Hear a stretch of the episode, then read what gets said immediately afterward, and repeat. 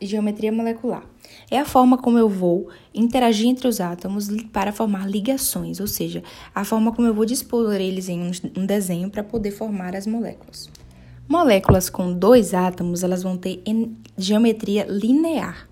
Ou seja, você coloca um elemento de um átomo, um tracinho e o outro elemento do outro. Moléculas que possuem três átomos, elas podem ser moléculas com desenho linear ou moléculas com desenho angular. Elas serão moléculas com o desenho linear quando não sobrar nenhum elétron, ou melhor, nenhum par de elétrons sem fazer ligação.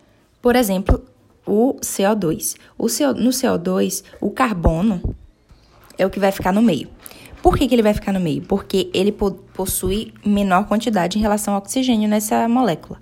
Então, temos um carbono e dois oxigênios. Então, o carbono ele vai ficar no meio e os oxigênios vão ficar do lado dele, um de cada lado. O carbono, ele é da 4A, então ele vai fazer quatro ligações. E o oxigênio, ele vai ser da 6A, então ele vai fazer duas ligações. Então, eu vou colocar duas ligações entre um oxigênio e o carbono e mais duas ligações entre o outro oxigênio e o carbono. Se eu for olhar, o carbono ele fez todas as ligações que ele poderia e o oxigênio também. Então, realmente, eu vou dispor isso aí de uma forma linear, ou seja, um do lado do outro. Já a molécula de H2O, como que eu vou dispor ela? O elemento que está em menor quantidade é o oxigênio, então ele vai ficar no meio. E os hidrogênios vão ficar é, dos lados dele, né?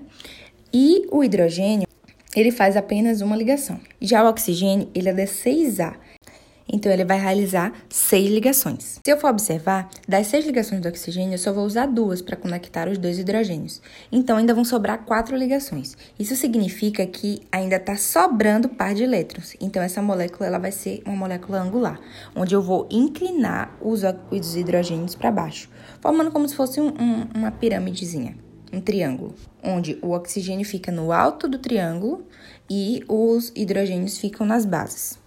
Já em moléculas com quatro átomos, elas podem ser desenhadas de forma trigonal plana ou de forma piramidal. A trigonal plana, ela vai ser aquele formato em que vai lembrar também um triângulo, certo? Onde o elemento principal fica no centro e aí o, os demais elementos vão ficar um em cima e os outros como se fossem nas bases, certo? A trigonal plana, ela vai ocorrer quando não sobra um par de elétrons no elemento central, da mesma forma como ocorreu nas moléculas de três átomos. Por exemplo, a LCl3.